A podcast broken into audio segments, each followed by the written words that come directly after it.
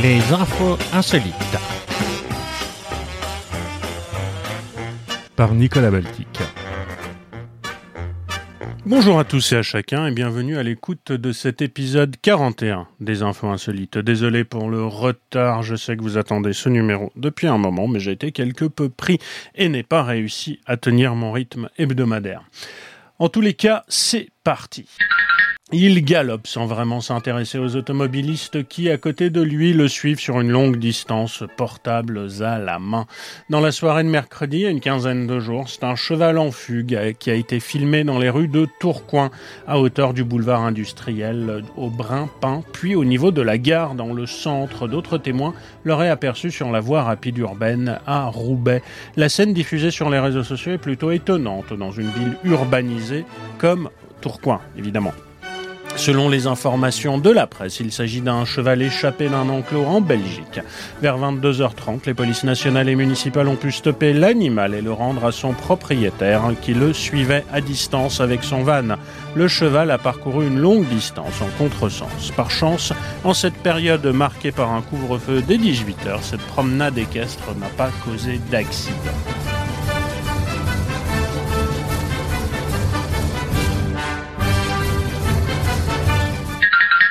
Et un retour sur une des premières infos insolites en février 2020, alors que Hong Kong faisait face à une pénurie. Trois hommes armés avaient volé 50 paquets de papier toilette, soit environ 600 rouleaux. Ils ont été condamnés à plus de trois ans de prison. Laissez parler les petits papiers. À l'occasion, papier chiffon. Puisse-t-il un soir, papier buvard, ces trois hommes qui, armés de couteaux, avaient dérobé donc 600 rouleaux hein, de PQ, ont été condamnés à 40 mois de prison en février 2020 lorsque les premiers cas de coronavirus sont apparus dans la place financière asiatique. Le papier hygiénique était devenu une denrée rare, les habitants redoutant une pénurie hein, de ce produit ô combien vital. Ils s'étaient alors précipités dans les supermarchés avant de se constituer des stocks de produits de première nécessité d'aliments de base. Les supermarchés étant dans l'incapacité de se réapprovisionner suffisamment vite, de longues files de clients se formaient devant les magasins avant même leur ouverture. À peine achalandés, les rayons se vidaient à toute allure. Sur les réseaux sociaux, les habitants arboraient fièrement depuis leur minuscule appartement leur stock de rouleaux de papier cul. Les trois auteurs de ce vol ont reconnu avoir utilisé un couteau pour menacer un chauffeur-livreur devant un grand supermarché du quartier populaire de Mongkok. Ils étaient repartis avec 50 paquets de papier toilette représentant une valeur marchande quand même de 180 euros avant d'être interpellés par la police. Selon Ming Pao, les trois hommes qui ont reconnu avoir commis ce vol ont présenté leurs excuses au livreur et ont remboursé les rouleaux volés, mais le juge a estimé que ce crime était prémédité et devait être sanctionné par une peine de prison. Laissez brûler les petits papiers, papier de riz ou d'Arménie, qu'un soir il puisse, papier maïs, vous réchauffer Mafia encore. Difficile de distinguer la sirène d'une voiture de police et celle d'une ambulance. C'est ce qui agace visiblement la mafia napolitaine, qui n'hésite pas à menacer les véhicules de secours, raconte Slate, relayant ainsi une information du Times. En février dernier, deux hommes à moto ont ainsi intimidé le conducteur d'une ambulance qui circulait sirène hurlante. Après avoir frappé à la vitre, les deux individus avaient menacé les ambulanciers. N'avez-vous pas compris que vous ne pouvez pas utiliser votre sirène ici? Éteignez-la ou nous vous tirons dessus. Ta mauvaise mine. Je veux que tu manges. Et je veux que tu te reposes. Et dans moins d'un mois, ce producteur d'Hollywood te prendra pour le rôle. Non, c'est trop tard. Ils vont tourner dans une semaine. Je vais lui faire une offre qu'il ne pourra pas refuser. Retourne avec les autres et amuse-toi. Ne t'inquiète pas pour cette histoire. Écoute-moi. Je m'en occupe personnellement. Eh oui, ces sirènes perturbent le trafic de drogue dans la région. Entre le bruit et la lumière, de nombreux vendeurs et clients confondent facilement les deux types de véhicules et peuvent parfois penser à une descente de police quand il ne s'agit en réalité que d'une ambulance. Face à cette situation, la Camorra multiplie les menaces. Résultat, dans certains endroits, comme à la Sanita et Traiano par exemple, des ambulances ont décidé de ne plus activer leurs sirènes dans les quartiers contrôlés par la mafia. C'est pas facile d'être ambulancier à Naples, hein, rappelle Slate. Les secouristes sont régulièrement pris à partie par les mafieux, mais aussi par des proches des malades. Selon le Daily Mail, on dénombre près de 300 agressions contre des ambulances ces trois dernières années par des personnes qui les tenaient pour responsables de la mort de leurs proches. Donné pour mort et privé de retraite, c'est ce qui arrive à Jacques Robert, qui doit prouver qu'il est bien vivant. Et oui, sa caisse de retraite le considère officiellement comme décédé, tout comme l'assurance maladie, qui lui réclame la restitution de sa carte vitale. Une équipe de TF1 l'a rencontré chez lui, à Rochefort, en Charente-Maritime, et aux côtés de son épouse et de sa fille. Le nonagénaire raconte l'invraisemblable imbroglio qui le prive de revenus depuis un mois. Jacques Robert a appris la nouvelle de sa mort le 8 février dernier, ouvrant sa boîte aux lettres. Nous venons d'apprendre le décès de M. Robert Jacques. Dans cette épreuve, l'assurance maladie souhaite vous témoigner son soutien. Nous comprenons votre douleur. C'est une triste disparition mais dans votre malheur, n'oubliez pas de régler vos droits de succession. À la lecture de ce courrier euh, de la Sécu, hein, le donnant pour mort, il n'en croit pas ses yeux. Jacques Robert décide alors sans attendre de contacter l'administration pour lui faire part de cette méprise. Euh, la personne à l'autre bout du fil m'a répondu Mais monsieur, vous êtes décédé, c'est pour ça que votre pension est arrêtée relate-t-il encore stupéfait. À 20 ans, ça m'aurait probablement fait sourire, dit-il, mais là, à 94, ça vous met quand même un sacré coup sur la tête. En menant sa petite enquête, le retraité a découvert que l'erreur venait de la caisse primaire d'assurance maladie de Charente-Maritime. Ils n'ont pas été en mesure de m'expliquer clairement ce qui s'est passé exactement. Apparemment, l'erreur serait due à un homonyme qui lui est bien mort, explique Jacques Robert. Une confusion qui, au-delà de ses conséquences sur les finances du couple, lui a causé du mauvais sang. Excédée, sa fille a fait le déplacement depuis les Deux-Sèvres, le département voisin, au mépris hein, de la pandémie. Au micro de TF1, elle ne cache pas son malaise face à cette situation ubuesque. Ils veulent l'enterrer avant l'heure, déplore-t-elle, scandalisée par cette affaire. Pour prouver qu'il est bien en vie, Jacques Robert a rendez-vous lundi à la Sécurité sociale. En attendant de régler définitivement l'affaire, il a tenu à adresser un message à l'administration française. Je suis bien en vie et j'espère encore pour de nombreuses années, a-t-il lancé, qui attend maintenant le certificat officiel de sa résurrection. À l'approche de Pâques, ça ne devrait plus trop tarder. Toujours vivant, rassurez-vous, toujours la banane, toujours debout. Je suis retapé, remis sur pied, droit sur mes guiboles, ressuscité. Repartons à Paris avec le patron d'un restaurant qui, déguisé en livreur, a kidnappé le chat de la gardienne d'un immeuble de la capitale. Ouf, avec l'aide de la police, l'animal a été rendu à sa maîtresse. Confronté à une infestation de souris dans son restaurant, un livreur Just Eat a eu l'idée de voler un chat dans l'immeuble d'une cliente qui a raconté son histoire sur Twitter. La cliente qui venait de recevoir sa commande a remarqué peu après que le chat appartenant à la gardienne de son immeuble avait disparu. Dès le lendemain matin, les deux femmes se sont mises à étudier les images de la caméra de surveillance, grâce auxquelles elles ont vite découvert que le livreur était bien reparti avec le félin. Les femmes ont prévenu les policiers qui se sont rendus au restaurant pour demander des explications aux kidnappeurs. La première loi des châteries fut d'élargir les souricières pour pouvoir choper les souris sans se salir les pattes arrière. les souris ne comprenaient pas pourquoi la vie était devenue un enfer.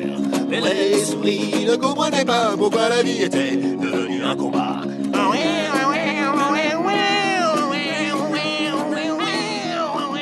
Sur place, il s'est avéré que c'était le patron de l'établissement en tant que livreur qui avait commis le forfait. Il nous a dit que le chat était dans le resto, euh, qu'il était désolé, qu'il avait des souris chez lui et qu'il comptait le ramener.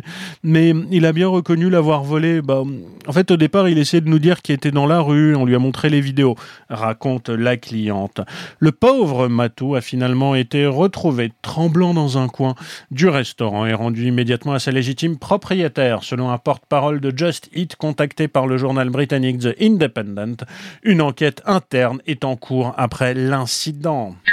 Partons aux États-Unis où, avec l'intensification de la campagne de vaccination contre la Covid-19, certaines restrictions ont été allégées le 8 mars. Pour soulager une Américaine qui a passé un an en confinement, sa docteur lui a prescrit euh, une euh, panacée assez étonnante en lui demandant d'embrasser sa petite fille. Elle a eu une ordonnance en ce sens après s'être fait injecter la deuxième dose de vaccin. Sa petite fille a ensuite publié une vidéo montrant son câlin avec sa grand-mère. C'est un souvenir du joli temps passé. Passé.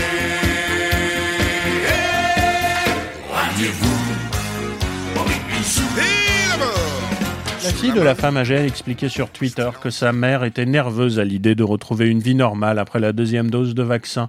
Pour la rassurer, sa toubib a décidé de lui prescrire cette ordonnance avec des hugs. Solidarité encore, un généreux Français a décidé de contribuer à l'amélioration des comptes publics et a fait don de 40 000 euros à l'État afin de réduire le déficit. C'est un contribuable qui a écrit au ministère de l'économie et des finances. Selon un arrêté publié au journal officiel du 11 mars, la somme a été offerte par un certain Michel, versée par chèque bancaire daté du 15 janvier 2021. Il s'agit bien d'un don et non d'une somme qu'il devait au Trésor public. Le ministère l'a accepté. Olivier Dussopt, ministre des Comptes publics, public est revenu sur ce geste sur Instagram, le qualifiant de rare. Tu m'étonnes, John. Secret fiscal oblige, on ne sait pas s'il s'agit d'un don euh, du vivant de Michel ou d'une démarche testamentaire. Les 40 000 euros offerts ne combleront toutefois pas le déficit des finances publiques, précise Bercy. Selon les chiffres communiqués par le ministre de l'économie Bruno Le Maire fin janvier en 2020, le déficit de l'État hors périmètre des collectivités locales et de la Sécu s'élève à 178 milliards de dollars, soit une hausse de presque 100% par rapport à l'année précédente. Quoi qu'il en coûte, évidemment. La saison des grenouilles en Franche-Comté approche, mais elle ne dure qu'un mois environ. Alors que les restaurants restent fermés en raison de la crise sanitaire, le château de Veit à Champlive, donc dans le Doubs, a mis en place un distributeur automatique qui est rempli depuis le 6 mars de grenouilles pour les amateurs d'amphibiens. C'est l'Est républicain qui nous raconte ça. Prêt à cuire ou cuisiner au vin jaune, hein, qui a une spécialité régionale, les grenouilles sont disponibles dans des casiers accessibles 24 heures sur 24 et il faut compter quand même 16 euros pour une cassolette d'une douzaine de batraciens. Quand on est grenouille à Narbonne, on y est bien et pour longtemps. Conservateur vous bichonne et l'on vous désigne au passant. C'est bien mieux que d'être tripacan, bête à Cambrai, Pierre à Vérone. Quand on est grenouille à Narbonne, on fait sa belle au bénitier. Les grenouilles, c'est historique chez nous. Ça fait depuis longtemps la réputation de la maison. C'est aussi très important. Cela représente en temps normal un tiers de notre chiffre d'affaires annuel. Explique au quotidien régional, la responsable du restaurant. L'an dernier, en plein confinement, l'établissement s'était retrouvé avec 15 000 grenouilles vivantes sur les bras. Celles-ci ont pu être revendues, mais pour la saison 2021, le château de Veit a pris les devants avec ses plats à emporter. Cuisine encore, non en fait pas du tout, mais quelle ne fut pas la surprise des habitués du marché de Châteaubriand, la ville, hein. pas l'écrivain ni le cuisinier qui est un poète aussi, mais enfin c'est une autre histoire. Euh, le habitué du marché de Châteaubriand, disais-je avant d'être interrompu par moi-même, ce mercredi 17 mars, quand ils ont vu et entendu un drôle d'engin tournoyer au-dessus de leur tête, et quelle ne fut pas leur stupeur lorsque à 11h43, le drone a heurté un pigeon en plein vol qui s'est écrasé au beau milieu de la rue Aristide brillant et s'est cassé en deux morceaux. C'est un fer rarissime. Pigeon, oiseau à la grise robe, dans l'enfer des villes, à mon regard tu te dérobes. Tu es vraiment le plus agile. L'engin est tombé à deux pas d'une maman et de son fiston. La mère n'était pas franchement très contente car elle a eu peur, nous raconte la presse locale. Le drone, un petit modèle de 250 grammes, était piloté par l'un des membres d'une société spécialisée en reportage à Châteaubriand pour les besoins d'un film commandé par la communauté de communes. Il s'agit effectivement de l'un de nos prestataires qui réalisait quelques prises de vue pour la réactualisation de certains de nos films professionnels, confirme la Comcom prises de vue par drone tout à fait légales, hein, qui auraient dû avoir lieu en novembre, mais qui ont été maintes fois reportées à cause de la météo. La presse locale ne donne pas de nouvelles du pigeon. Voyage encore au départ de Chicago. C'est une américaine qui a été arrêtée pour avoir tenté de se faufiler sans billet à bord d'un avion de ligne. Cette femme de 69 ans est en fait une vraie spécialiste. La justice américaine la considère comme une passagère clandestine en série. Elle a 69 ans, les cheveux blancs coiffés au carré avec une frange, de grands yeux clairs, un petit sourire. En apparence, elle inspire confiance. Pourtant, Marilyn Hartman est devenue une délinquante notoire aux États-Unis. Cette femme, sans abri, s'est fait donc une spécialité d'embarquer à bord d'avions sans passeport ni billet. Elle y est déjà parvenue plusieurs dizaines de fois. Eh bien, malgré sa renommée et l'interdiction qui lui a été signifiée par la justice américaine de se rendre hein, dans des aéroports, elle vient d'être une nouvelle fois arrêtée à l'aéroport international de Chicago. Elle a été retrouvée au deuxième point de contrôle de l'aéroport, tentant de franchir la sécurité sans carte d'embarquement ni papier d'identité. Son arrestation a eu lieu deux semaines après qu'un juge a rejeté un accord de plaidé coupable qui lui aurait permis d'obtenir une mise à l'épreuve pour une précédente tentative de passage clandestin sur un vol. Elle a été placée en détention pour intrusion criminelle dans une zone réglementée. Prends un billet d'avion, rejoins-moi d'un bond par-dessus l'Atlantique. Je me fiche pour de bon du fric de ton patron. Laisse donc. Les enquêteurs ont constaté qu'elle aurait quitté l'établissement où elle séjournait alors qu'elle était sous bracelet électronique. Le dispositif a permis aux adjoints du shérif du comté de Cook de la suivre alors qu'elle se dirigeait vers l'aéroport.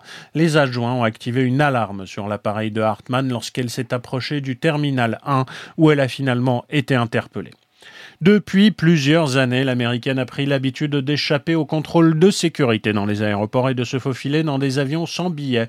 Elle a aussi réussi plusieurs fois. Hein. le New York Times révèle qu'en 2015, un procureur de Californie avait compté au moins 18 tentatives d'échapper à la sécurité des aéroports américains.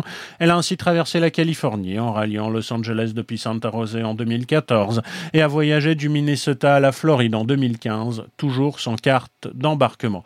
Son dernier succès remonte à janvier 2015 2018. Elle était parvenue à se mêler aux autres passagers au départ de Chicago et à rejoindre Londres. Mais n'ayant pas de passeport, elle avait été rapatriée aux États-Unis où elle a été interpellée à son arrivée. Quelques mois plus tard, elle a été condamnée à 18 mois de liberté conditionnelle pour cette affaire avec l'interdiction de se rendre dans les deux aéroports de Chicago ainsi qu'à une obligation de soins. Elle souffrirait d'un problème de santé mentale, une forme de trouble obsessionnel compulsif, qui lui fait commettre cet acte illicite à répétition de manière compulsive et irrationnelle, nous raconte la presse. Elle ne pourrait donc pas résister à l'irrépressible envie de monter dans un avion sans payer. La presse américaine s'est évidemment emparée de cette histoire peu banale, qui révèle une inquiétante faille dans la sécurité aérienne américaine, pourtant réputée intraitable. Mais non, non, mais non, tout va bien. Partons pour Béziers, où la surprise fut de taille pour les employés de la médiathèque André Malraux. Un livre, Contes et légendes des Antilles, a été rapporté 32 ans après la date limite. Selon l'affiche qui l'accompagnait, l'ouvrage aurait dû être rapporté le 16 mars 89. C'est un nouveau record, mais un exemple à ne pas suivre, bien sûr, affirme l'équipe de la médiathèque sur sa page Facebook. À force de courir après les signatures j'ai eu celle de Marc Lévy, on dirait une rature. À force de courir après les selfies, quel con. Où on ne voit que le chapeau très moche d'Amélie Nothomb. J'ai oublié les livres. J'ai oublié les livres.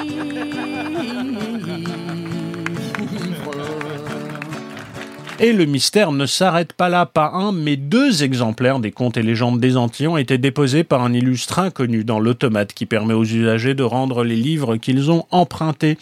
En vidant l'automate, j'ai repéré un livre très vieux, très abîmé, qui ne comportait pas de puce électronique comme les autres livres de notre fonds, confie à 20 minutes l'employé de la médiathèque qui a réceptionné les ouvrages. Ce n'est que lorsqu'elle a consulté hein, cet employé l'affiche de l'ancienne bibliothèque municipale de Béziers qui l'accompagne tous les prêts il y a 30 ans que elle a compris.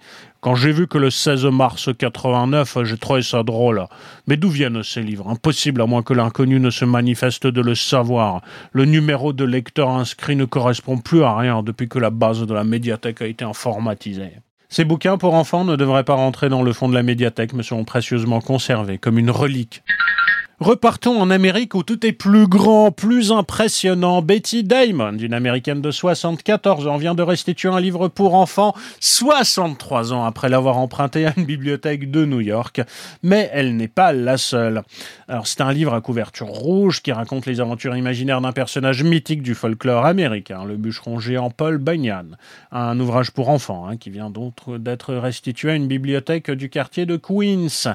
Il a été rendu avec 23 000 1000 jours de retard, hein, 63 ans. Je marchandais un vieux bouquin dont la reliure en maroquin gardait l'odeur des chambres closes.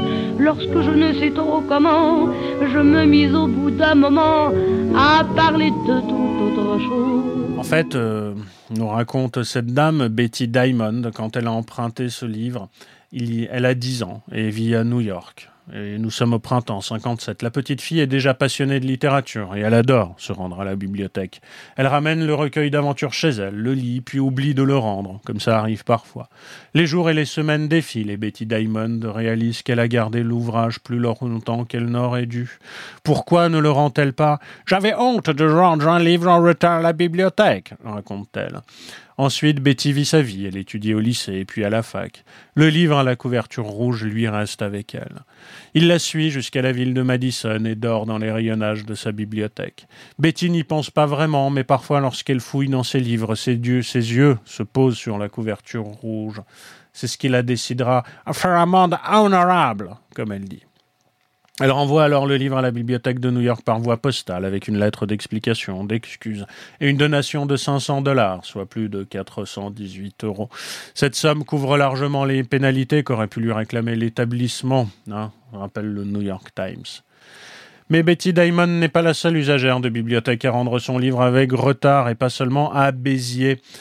Euh, on a ainsi vu d'autres histoires semblables. Une retraitée britannique avait rendu un livre avec 63 ans de retard déjà. Il s'agissait d'un exemplaire de Voyage avec un âne dans les Cévennes de Robert Louis Stevenson, emprunté à la bibliothèque d'un lycée dans l'ouest de l'Angleterre en 1953. Et puis, elle a eu de la chance. En 2003, une habitante de la ville de Kewanee, aux États-Unis, a dû payer 345 dollars de pénalité pour un livre emprunté à la Bible et rendu avec 47 ans de retard. C'est la plus lourde amende de ce genre, selon le livre Guinness des records.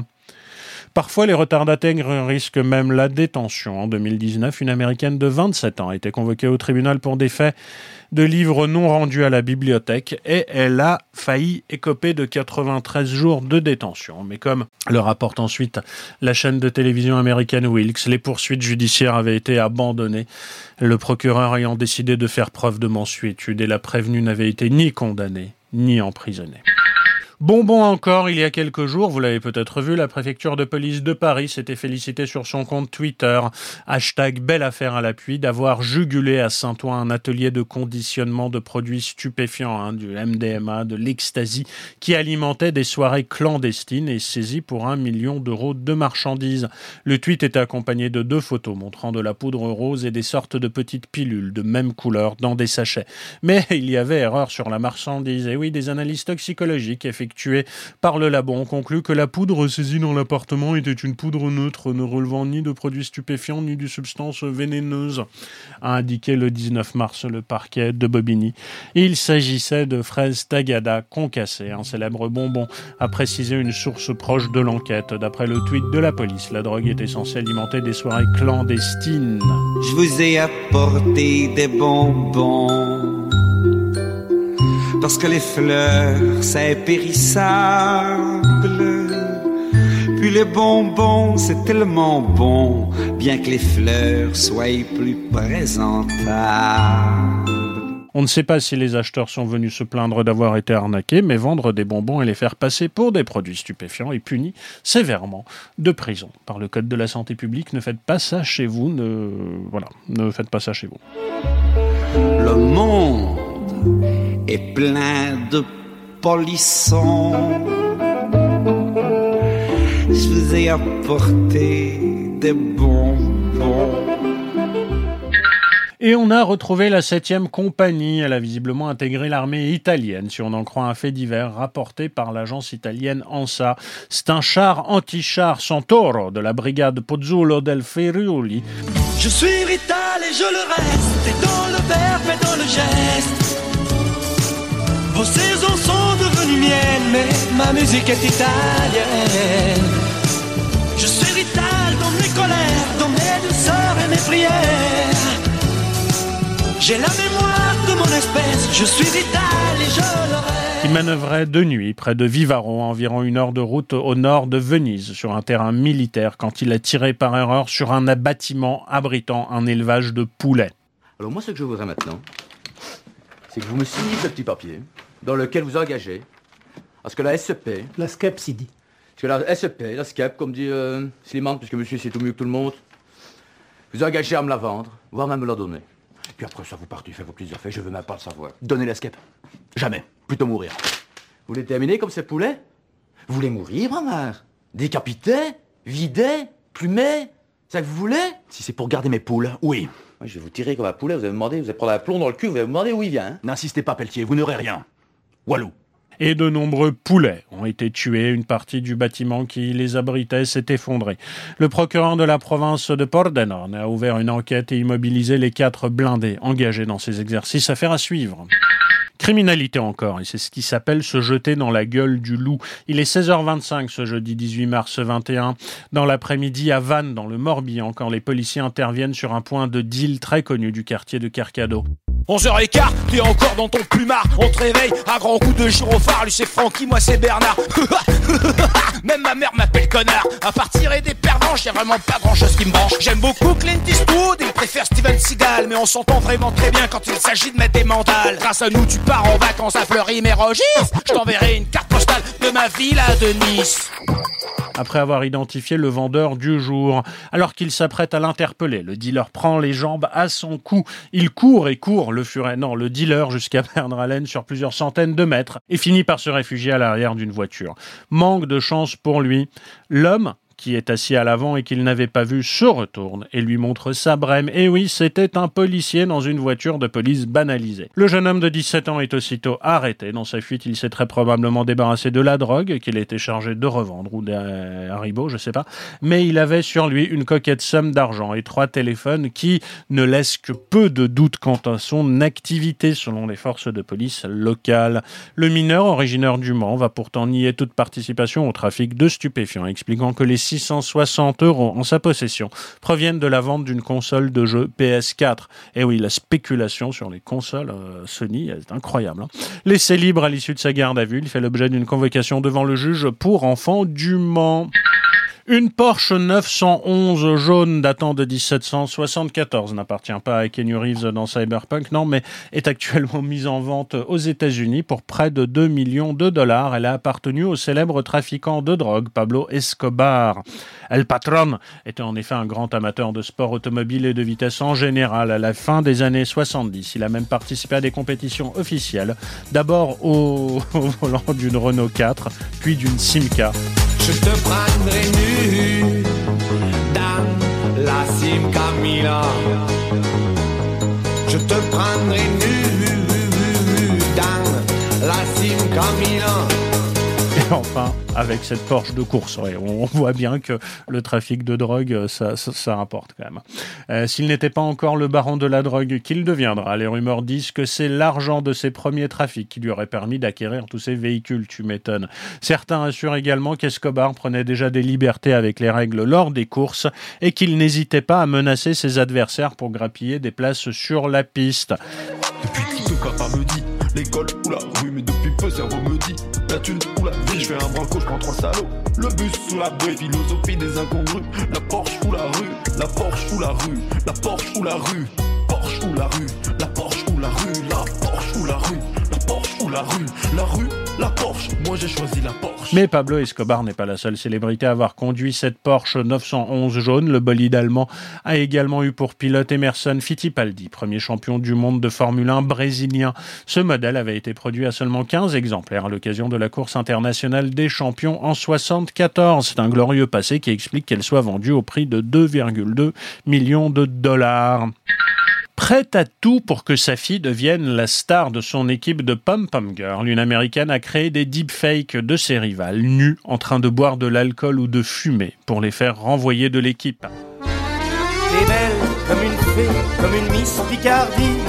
De la télé, une Ferrari. C'est ce qu'il y avait dans la lettre que je lui ai envoyée.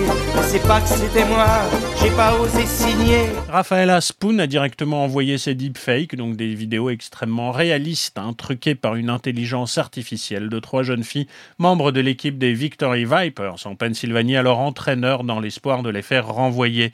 Hein, c'est une techno, vous le savez, qui permet d'animer une photo et ainsi de faire croire n'importe quoi à n'importe qui, à peu de choses près. Selon le rapport du procureur, elle aura également envoyé des messages anonymes aux différentes rivales de sa fille, les incitant à se suicider, rapporte ABS News, confirmant une information du Philadelphia Inquirer. Les parents de l'une des victimes ont contacté la police en juillet dernier, indiquant que leur fille était victime de harcèlement par un numéro anonyme. Au bout de plusieurs semaines d'enquête, les policiers qui tentaient d'identifier le propriétaire des numéros de téléphone utilisés pour harceler ces jeunes filles sont remontés jusqu'au domicile de Rafaela Spoon. Elle a été arrêtée le 4 mars dernier, accusée de harcèlement et de cyberharcèlement, notamment sur des mineurs. Des preuves ont été retrouvées dans son téléphone. Selon les informations de la presse américaine, la fille de l'accusé n'était quant à elle pas au courant des agissements de sa mère. Et partons en Grande-Bretagne où son histoire a tout du scénario de comédie romantique. Megan Jackson, une jeune femme de 21 ans, souffre de problèmes de mémoire qui lui font régulièrement oublier qu'elle est en couple.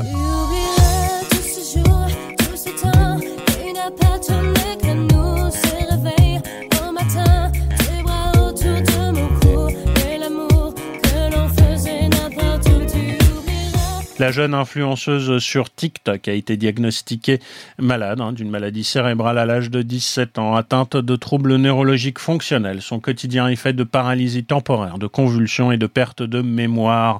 Elle raconte d'ailleurs ses petites mésaventures chaque jour à ses quelques 400 000 abonnés.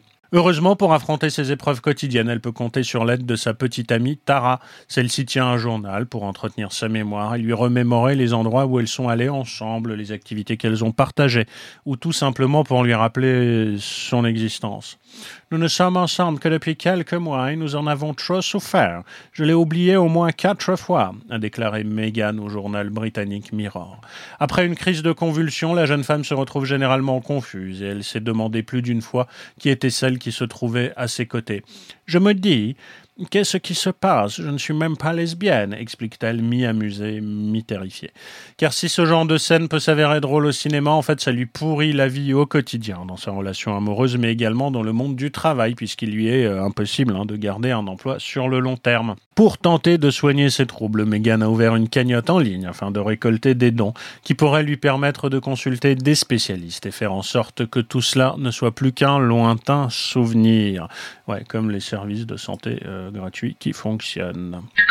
Le monde entier fait actuellement face à une pandémie, mais en cas d'invasion extraterrestre, c'est Arnold Schwarzenegger, inoubliable Terminator, qui serait, selon une étude britannique, l'homme le mieux placé pour protéger la Terre.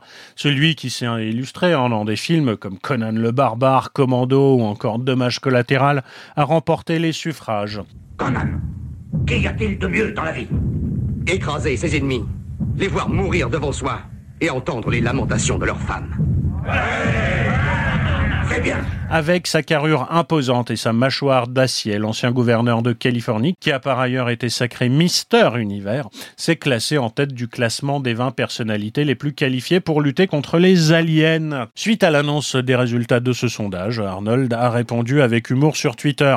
Je tiens à remercier les gens de m'avoir fait confiance. Je suis prêt à servir a déclaré l'acteur. Autre candidat au titre de sauveur de l'humanité, Will Smith, qui arrive en deuxième position. Hein, par le passé, l'interprète de Men in Black a déjà prouvé qu'il pouvait combattre les E.T. avec classe, costume et lunettes de soleil à l'appui. Parmi les personnalités jugées compétentes, on retrouve également le naturaliste et écrivain scientifique David Attenborough, ainsi que les acteurs hollywoodiens Bruce Willis, Tom Cruise et Harrison Ford. L'ancien président des États-Unis, Donald Trump, arrive quant à lui à la huitième place, alors que Joe Biden lui, se, doit se contenter de la 20e position. Les femmes ne sont pas en reste. Hein. Les 2000 personnes interrogées lors de ce sondage ont en effet cité Sigourney Weaver et Gillian Anderson, connus notamment pour Alien ou X-Files. Star encore, Rudy Giuliani, ancien maire de New York et avocat de Donald Trump, ne savait pas qu'il figurerait dans le film Borat 2, hein, mais ça l'a pas empêché d'obtenir deux nominations pour les Razzies, hein, les prix satiriques qui récompensent les pires films de l'année, avant la cérémonie des Oscars. Dans la suite des aventures euh, du journaliste kazakh fictif euh, incarné par Sacha Baron Cohen, Rudy Giuliani interviewé dans une chambre d'hôtel par la jeune et entreprenante fille de Borat, prétendument mineure, jouée par l'actrice bulgare Bakalova. La scène se termine sur un lit où M. Giuliani glisse la main dans son pantalon, sans se douter que le moment embarrassant est saisi par des caméras cachées. L'avocat a démenti toute mauvaise intention de sa part, hein, expliquant qu'il remettait simplement sa chemise dans son pantalon. Cette prestation aussi mémorable qu'involontaire a valu, donc à Rudy Giuliani une nomination pour le Razzie du pire second rôle masculin et du pire duo aux côtés de Maria Bakalova. Cette dernière est en lice pour les Golden Globes et semble avoir des chances d'être sélectionnée la semaine prochaine par les Oscars. L'actrice Glenn Close a aussi eu les honneurs des nominations des Razzies pour son rôle de matriarche bourrue dans une ode américaine, film diffusé sur Netflix et qui a suscité des réactions, on va dire, mitigées. En tête de cette édition 2021, on trouve le remake de Dolittle avec Robert Downey Jr. et le drame érotique polonais de Netflix 365 jours, qui ont tous les deux récolté six nominations. Les Golden Raspberry Awards, non officiels des Razzies, ont été inventés dans un salon de Los Angeles en 81 par d'anciens étudiants au cinéma et des professionnels d'Hollywood, sous l'influence de l'alcool, disent les rumeurs. Les heureux lauréats reçoivent un trophée représentant une framboise de la taille d'une balle de golf posée sur une bobine de film Super 8. Bonne chance à eux. Et partons en Pologne où un Polonais de 50 ans a récemment raté pour la 192e fois son examen théorique du code de la route, établissant au passage un nouveau record du monde du nombre d'échecs à l'épreuve dans son pays. L'homme qui habite Piotrków Trybunalski essaye depuis 17 ans de franchir cette première étape dans l'obtention de son permis de conduire. Son identité n'a pas été communiquée. Le cas du quinquagénaire a suscité commentaires et inquiétudes parmi les professionnels de la sécurité routière en Pologne. Quelqu'un qui ne connaît pas les règles ne devrait pas circuler dans les rues, a estimé un moniteur d'auto-école. Pour le formateur, un tel individu est susceptible de constituer un danger pour les autres, explique-t-il. La loi polonaise devrait interdire à un candidat de passer l'examen plus de 20 ou 30 fois, ajoute-t-il. Examinateur, pas un métier. Ils veulent tous avoir leur permis, ils se donnent même pas la peine d'apprendre le code de la route. Enfin, avec moi, pas question de passe-droit. Premier candidat. Bonjour, monsieur. Asseyez-vous. Bonjour, monsieur. Monsieur, vous vous trouvez sur une route à grande circulation, n'est-ce pas? Vous croisez une route départementale dont la largeur est double de celle d'un chemin vicinal, qui la prolonge au sud-ouest d'une ligne médiane tracée par le bas-côté d'une route secondaire, parallèle à celle que vous venez d'éviter, en empruntant le trajet inverse de celui inscrit sur un panneau indicateur placé derrière vous. Il pleut, votre essuie-glace tombe en panne, que faites-vous? Fausse bonne idée, croyant à faire une bonne affaire hein, en commandant un iPhone pas cher sur Internet, un jeune Thaïlandais a récemment réceptionné une immense table euh, à manger hein, en forme de téléphone portable. Et oui, il est s'est bien interrogé hein, sur le faible prix du téléphone, mais il a quand même voulu acheter euh, rapidement euh, voilà, celui-ci, persuadé de faire une bonne affaire. Bon, il s'est quand même dit que les frais d'expédition étaient particulièrement élevés, mais il s'est pas douté que le produit risquait d'être volumineux. Pire, il n'a pas cherché à consulter la description du produit, il a juste foncé, euh, de peur que le modèle qu'il souhaitait ne soit plus disponible. Et c'est qu'en recevant un énorme colis qu'il a compris qu'il y avait baleine sous gravier. Une intuition qui s'est révélée bonne, puisque quand il a ouvert le colis, il a découvert une table de salle à manger en forme d'iPhone.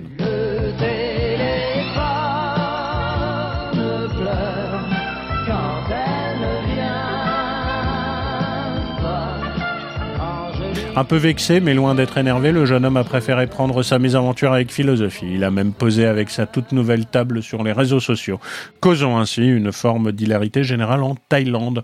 Beaucoup se sont gentiment moqués de lui en envoyant des photos de bureaux et d'autres objets en forme d'iPhone. Alcoolisme encore, un accident spectaculaire s'est produit ce mercredi 24 mars au milieu d'après-midi sur l'A55 entre Marseille et Martigues. Deux voitures ont d'abord été impliquées, puis un autre choc s'est produit entre un poids lourd et un troisième véhicule. Le camion s'est couché sur la route et sur les deux véhicules dont les occupants ont pu être rapidement extraits. 11 personnes au total ont été impliquées dans ce double accident et qui en ont blessé légèrement 8, dont deux enfants de 7 et 4 ans. Et l'autoroute a été euh, rapidement fermée pour permettre aux camions de se redresser parce que celui-ci ne transportait pas n'importe quoi, mais bien des bouteilles de Ricard dont une partie s'est déversée sur la chaussée.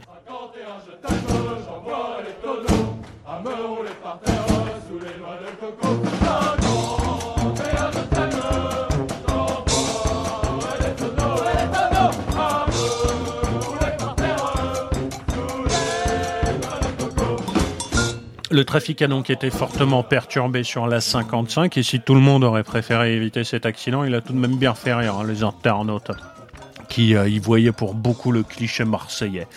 Car euh, à Marseille, on avait déjà fait le coup hein, de bloquer le port avec non pas une sardine mais un bateau, une artère principale du centre avec un camion encastré dans un pont et là, on attaque l'autoroute avec du Ricard. Finalement, la portion de l'autoroute fermée a pu rouvrir ses portes et tout le monde a pu aller prendre l'apéro paisible.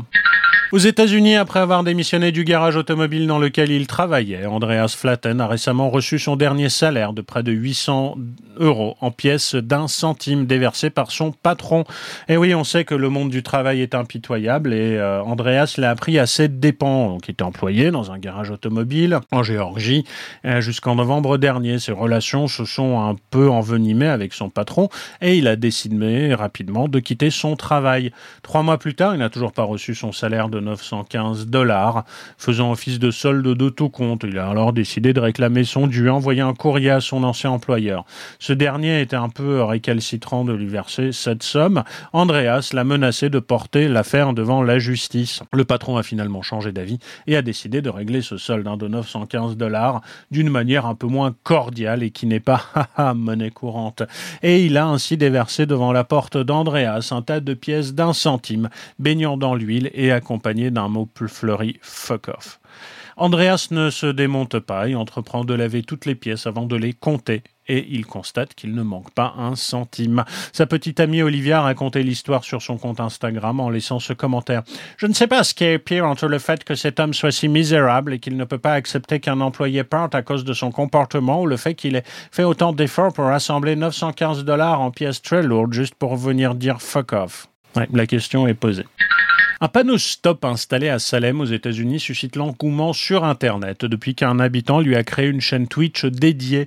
Le canal, euh, baptisé Stop Syncam, diffuse en direct les images d'une caméra braquée sur un panneau de stop, donc que personne ne respecte, enfin quasiment personne. Hein. Selon le créateur de la chaîne Twitch, 98,73% des véhicules ne s'y arrêtent pas. Plus de 149 000 personnes se sont déjà abonnées à cette chaîne pour suivre en temps réel la multiplication des infractions à cette intersection dans la ville du Massachusetts. Hein. Salem, bien connu pour ses sorcières, montre bien que la fin de l'humanité est proche. Dans les commentaires, les téléspectateurs s'enflamment en direct, hein, à chaque rare fois qu'une voiture marque l'arrêt au niveau du panneau. Ils s'amusent également à commenter la circulation, à donner des surnoms aux véhicules. La popularité de la chaîne a même inspiré des habitants du coin qui en sont venus à devenir des acteurs du streaming. Certains se sont rendus sur place et se sont mis en scène dans le champ de la caméra. Un conducteur est sorti de sa voiture pour faire un salto arrière, deux autres ont attendu la nuit pour aller y engager un combat de sabre laser. Je pensais que les gens seraient lassés maintenant, a commenté un abonné. J'imagine que ça durera tant que la discussion continuera de discuter et d'exister et restera bon enfant. Voiture encore, une habitante de Pontarlier dans le Doubs s'est rendue au commissariat pour signaler le vol de sa voiture. Le 15 mars, rapporte France Bleu Besançon, mais l'automobiliste est revenu dimanche dernier pour expliquer aux autorités qu'elle avait retrouvé son véhicule. Les policiers avaient enregistré hein, sa plainte en banni du fort, mais avaient commencé les recherches autour de la disparition de sa Renault Mégane. La conductrice de 35 ans s'est finalement rendue compte qu'elle s'était tout simplement garée à un autre emplacement que d'habitude.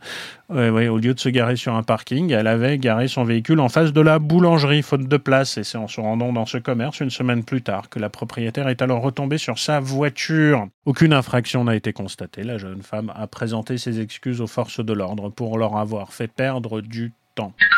Julie Niergotz a passé une dizaine d'années à la montagne, du côté de la Suisse, avant de ressentir l'appel de l'océan. Reportage.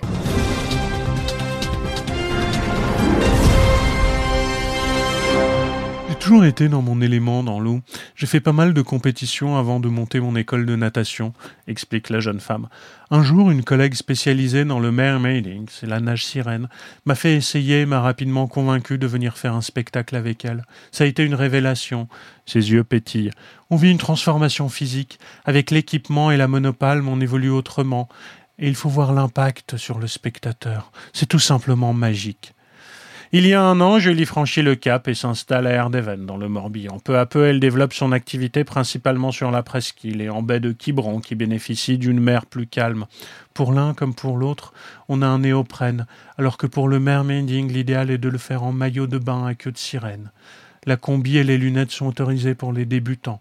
Le seul impératif est de savoir nager.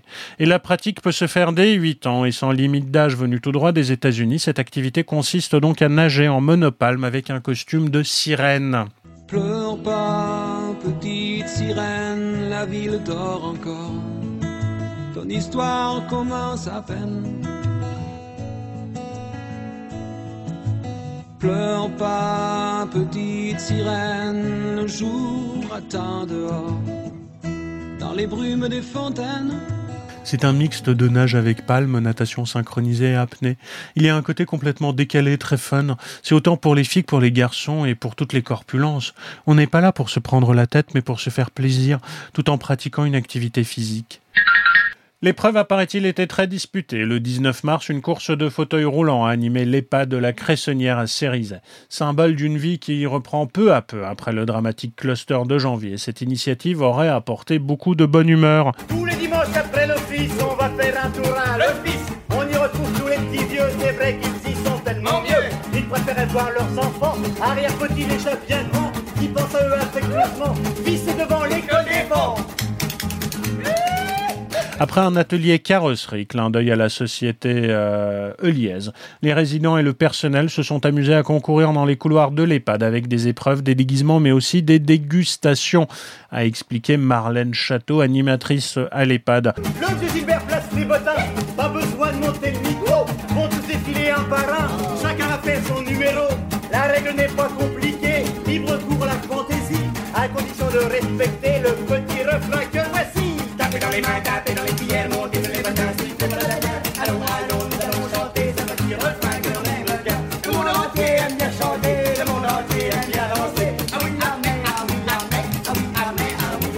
Certains résidents pensaient trop âgés pour la course, mais finalement ils sont tous ravis d'y avoir participé. Toute la journée passée à danser, va pas falloir aller se coucher. Toute la semaine on va penser aux petits détails qui font gagner. Dimanche c'est sûr, je te dis Arthur. C'est sûr, c'est sûr, c'est sûr, c'est sûr. Dimanche c'est sûr, je vais gagner car je fais mieux que le monde entier. Le monde entier aime bien chanter, le monde entier aime bien danser. Ah oui, ah Et depuis 19 ans, c'est l'occasion d'un panorama des meilleurs punchlines. Le prix Presse Club Humour et Politique distingue l'homme ou la femme, hein, politique, auteur de la phrase la plus hilarante de l'année, qu'il s'agisse indistinctement d'humour volontaire ou involontaire. Les membres du jury, composés de journalistes de presse écrits, de radio et télévision ou agences, ont dévoilé leur première sélection 2021. Alors, trois membres du gouvernement figurent dans la liste. Il y a d'abord cette maxime de la ministre de la Culture, Roselyne Bachelot. Comme disait mon grand-père, mieux vaut avoir des gens dans sa tente et qui pissent dehors que l'inverse. Vient ensuite cette vérité énoncée par Jean Castex dans les pages du Figaro. Moins nous alimentons les polémiques autoportées, mieux nous nous portons, constatait le Premier ministre le 22 février. Puis un efficace, on va pas s'interdire les plans A3, lancé sur Radio J par Marlène Schiappa à propos d'un projet de loi pour lutter contre la polygamie. Les élus, les républicains, comme d'habitude, hein, comptent également quelques représentants. C'est un thème d'actualité, la crise sanitaire, qui vaut sa présence au maire de Nice, Christian Estrosi. Naturellement, on peut toujours dire que le confinement arrive trop tard, mais ce le sera encore plus tard dans 15 jours, déclarait-il le 23 mars sur BFM. Mais certains se projettent déjà dans le futur, à l'image de Pierre Charon, hein, le sénateur de Paris. Je crois que la droite a un candidat naturel qui n'est pas candidat affirmait le sénateur dans Marianne le 24 février à propos de l'élection présidentielle de 2022. Enfin, la sélection compte un ancien président, François Hollande, qui s'exprimait le 6 mars sur la chaîne Twitch de Samuel Etienne à propos des relations entre Emmanuel Macron et Nicolas Sarkozy. C'est sans doute plus facile de consulter son lointain prédécesseur que son ancien employeur révélait celui qui a renoncé à se représenter en 2016 alors que son ancien ministre de l'économie annonçait sa candidature. D'autres sélections sont prévues en juin, septembre et novembre. Euh, puis le jury désignera un successeur à Édouard Philippe en 2019 à la question de savoir si tout remontait à Matignon. Le Premier ministre répondait Bonsoir Monsieur le Premier ministre. Bonsoir. Vous recevez ce soir le Grand Prix Presse Club Humour et Politique. Ouais. Votre réaction, ça vous, ça vous étonne Ça vous fait sourire éventuellement? Ah, ça me fait très plaisir. Et puis ça montre qu'on peut gagner quelque chose quand on est à Matignon. Sinon Enfin, On a que réussir à quelque prendre chose quand on est à Matignon. Ah bah sinon on prend beaucoup de coups, oui. Mais bon, ça, ça fait, partie, ça fait partie du job. La petite phrase euh, ici ne remonte que les problèmes, c'était une blague? C'était de l'humour ou c'était juste une vérité? Ah bah, on m'avait posé la question de savoir si euh, tout remontait à Matignon. Et en fait, non, tout remonte pas. Juste les emmerdes. Euh, Et il est le dernier homme politique distingué, l'édition 2020 ayant été annulée en raison de la pandémie de Covid. Et c'est tout pour aujourd'hui les amis, rendez-vous très prochainement pour de nouvelles infos insolites. D'ici là, écoutez des podcasts, portez-vous bien et à très bientôt. À bientôt pour de nouvelles aventures insolites. C'était Nicolas Baltic. À très bientôt.